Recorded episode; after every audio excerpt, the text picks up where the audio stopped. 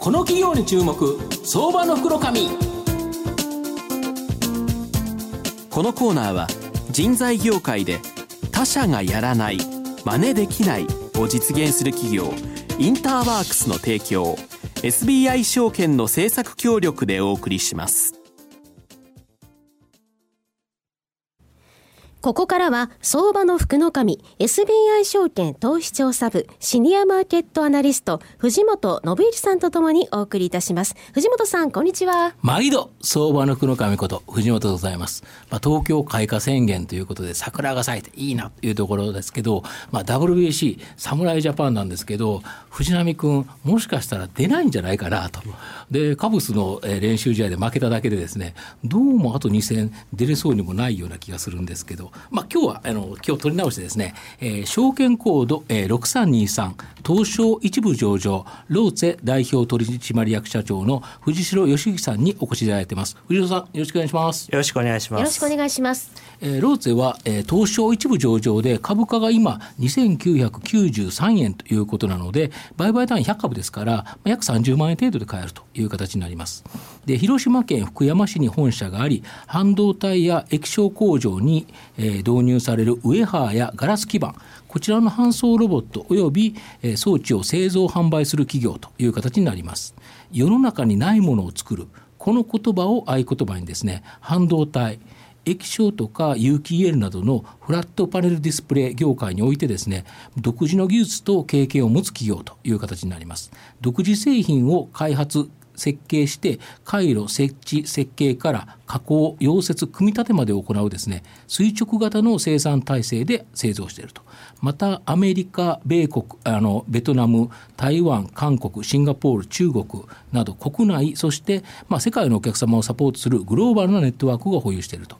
で再生医療の市場化を見据えてですねバイオ分野こちらを育成されておられ、まあ、細胞自動培養装置をですね販売されていると。で今後半導体液晶バイオなどですね、まあ、高成長が期待できる企業だと思うんですがあの社長御社の主力製品である搬送ロボットおよび装置とはどのようなものでですね同業他社との差別化ポイントを教えていただきたいんですが。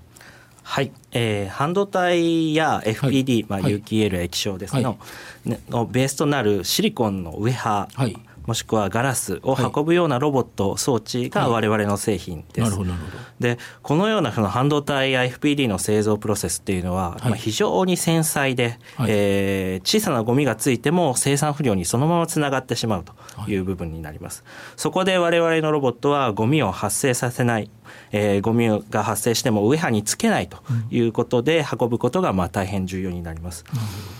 特にそのクリーン度の高さでいうと最先端ですと、まあ、ナノメートルオーダーで、えー、回路が作られています、これはですね小学校の校庭に、まあ、砂粒一粒のゴミがついてもダメな、えー、そういうような非常に繊細な、えー、オーダーになります。なるほど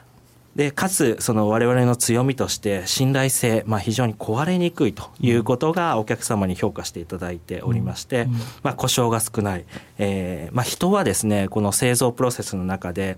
まあ、ゴミを発生する一番の、えー、原因ですので、えー、故障が少ないことで工場のぶどまりに貢献して、まあ、非常に稼働率が高い工場を運営できるということでお客様に安心して使ってもらえていると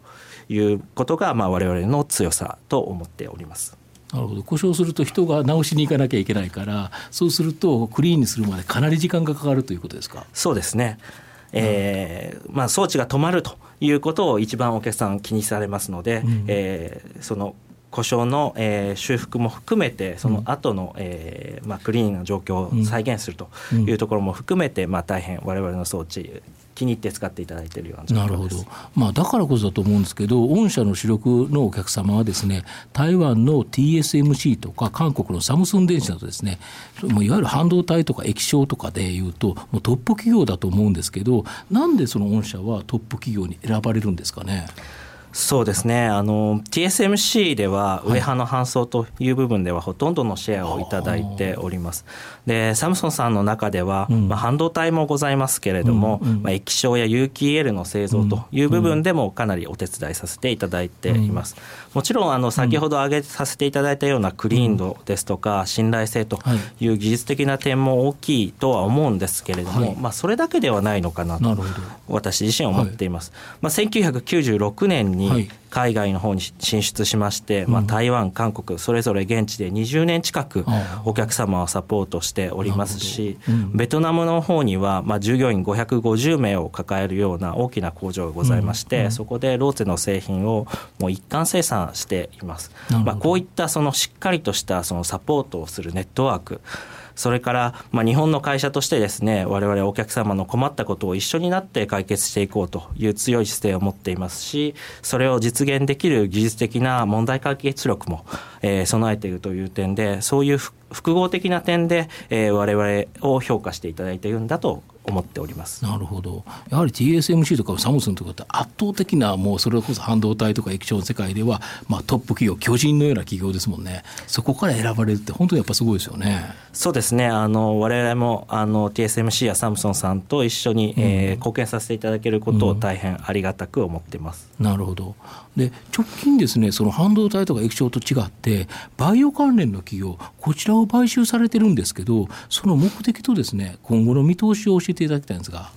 はい、えー、半導体の技術というものは、うんうん、えー、かなり最先端の技術が多いですので、ね、バイオ関連の製品にも、えー、はい、活かせるというふうに考えています。はい、で逆に、はい、バイオ関連のその技術も半導体の製品に活かせる部分が多くあります。なるほど。えー、我々の既存の製品でも実際にそういったその技術の移転というものを行ったものが多くあり、そこにシナジーが見出せるというふうに考えています。で今までもライフサイエンスバイオ関係の授業は続けてきたんですけれども、まあ、今後さらに力を入れたいということで、えー、今回の、えー、バイオ関連の企業の買収ということにつながりました。まあ、すでに日本代表する製薬メーカーや iPS 細胞の、えー、研究施設へ納入しておりますし今後さらにえー、再生医療分野が広がっていくとですね、えー、非常に面白い展開になるんじゃないかなとでそうなった時に、まあ、自動化といったらローツだよねと言ってもらえるような、えー、立ち位置に、えー、できるようにですね我々もより一層貢献していきたいと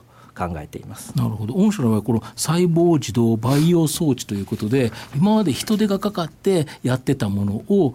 完全に置き換えてるっていうロボットがやってくれるってことですよね。そうですね。ここにもその我々のクリーン度の高さですとか、信頼性の技術をそのまま持ち込んでおりまして、うん、えー、今まで人手がやっていた人でやっていた作業をすべてロボットがしかも問題なくこなしてくれるということで、まあ、お客さんにはあの大変今まで土日例えば出てきて作業していたものが、うん、えー、自動でやってくれるということで大変評価していただいています。なるほど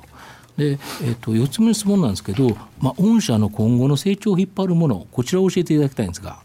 はいえーまあ、ローツェの基本はですね、はい、えー、世の中にないものを作るとい。う、こういうキーワードがございまして、うん、でここを崩すわけにはいきませんので、うん、やはりこの先もお客様に新たな価値を提供で提供できるような新しいものを作り続けていくと考えております。でその中でも、はい、まあ、1996年から20年以上にわたって展開しているベトナムの工場、うん、えー、このベトナム工場は今第4工場を建築中増築中でございまして、はい、まあ、今年の7月末に完成予定です。はい、で生産キャパは2倍になります。で同時にこれ生産拠点としてではなくて、うん、新しいベトナムの側面として、はい、開発拠点として、えー、エンジニアの増員も行っている最中です。なるほどでこれが完成すればですねグループ全体でさらに成長できるような土台になってくれると、はい、えー、信じています。うん、で今年来年にかけてですね今半導体業界、えー、液晶有機 EL 業界非常に忙しい、うん、えー、状況が続いています。はい。これ他社さんも含めてですけれども特にあの中国政府の意向によって、中国において新しい工場ができてきたりだとか、うん、えー、まあ今までなかったような忙しい状況が来ておりますので、うん、そこにも十分あのついていきたいと。で我々のいいところをさらに伸ばしていきたいというふうに考えておりますさらに、えー、新しいライフサイエンスの事業ですね、はい、これはあの昔の半導体華々しい半導体日本の半導体、はい、えー、が花開く直前の時期に似ているんじゃないかなと思って。昔電子立国日本というのでそうです、ね、僕が半導体工学を学ぼうとしたところにまあどっちやってもダメだったけどね。半導体もダメだったし証券もダメでまあ高校生の時の判断が悪かったなと思ってるんですが はい。ですんであの再生医療立国ということで、うん、日本もさらに大きくなって成長していかなければいけませんし、うん、まあそこをですね我々の力で、うん、えー、微力ではありますけれども、貢献して、えー、さらにビジネスも広げていきたいというふうに考えています。そうですよね。京大の山中教授だけじゃなくて iPS 関連でもっとノーベル賞とかが日本で取れるかもしれないですよね。そうですね。寿司さんいかがですか？いやあの藤島社長の先ほどの技術力はもう定評はもうこれはもう揺るぎないものですがプラスそのサポート力ネットワークに力入れてるんだっていうところが、私は今日はとても印象深かったですね。はい、あのローツェという社名はこれもかなり知られてきましたけど世界で有数の高い山の名前でうん、であのホームページなど拝見しますとその高い山を登るときにはパーティーという集団を形成するのだっていうそこがまさにこのネットワークというところと通じるところがありますね。うん、そうですね、まあ、お客様と共に新しいものを作っていくというそういう姿勢を貫きたいと思っています。はい、はいまとめさせていただきますと、まあ、ローズさんは世界的にですね IoT とかビッグデータ車の自動運転などで半導体需要が激増する中ですね、まあ、世界のトップ企業に選ばれる、まあ、高い品質とですね、まあ、半導体製造装置の販売が、まあ、絶好調という形になります。でこの絶好調の間にですね次のビジネスとしてこのバイオ関連の事業に積極投資していると。まあ、こちらも将来的にはですね本当に半導体に並ぶようなですね大きなビジネスになる可能性が高いので、まあ、今後大きな成長が見込めるんではないかなと思います。今日は証券コード6323東証一部上場ローゼ代表取締役社長の藤代義行さんにお越しいただきました。藤代さんどうもありがとうございました。ありがとうございました。藤本さん今日もどうもありがとうございました。どうもありがとうございました東証一部証券コード6032人材業界で他社がやらない真似できないを実現する企業インターワークスは製造業の求人掲載数ナンバーワンを誇るサイト工場ワークスを中心に9つのメディア3つの事業を展開しております。新たな雇用の創出から産業界や企業を支え働くエネルギーに満ちた社会を作り出す東証一部証券コード6032インターワークスのこれからにぜひご注目くださいこの企業に注目相場の福の神このコーナーは人材業界で他社がやらない真似できないを実現する企業インターワークスの提供 SBI 証券の政策協力でお送りしました。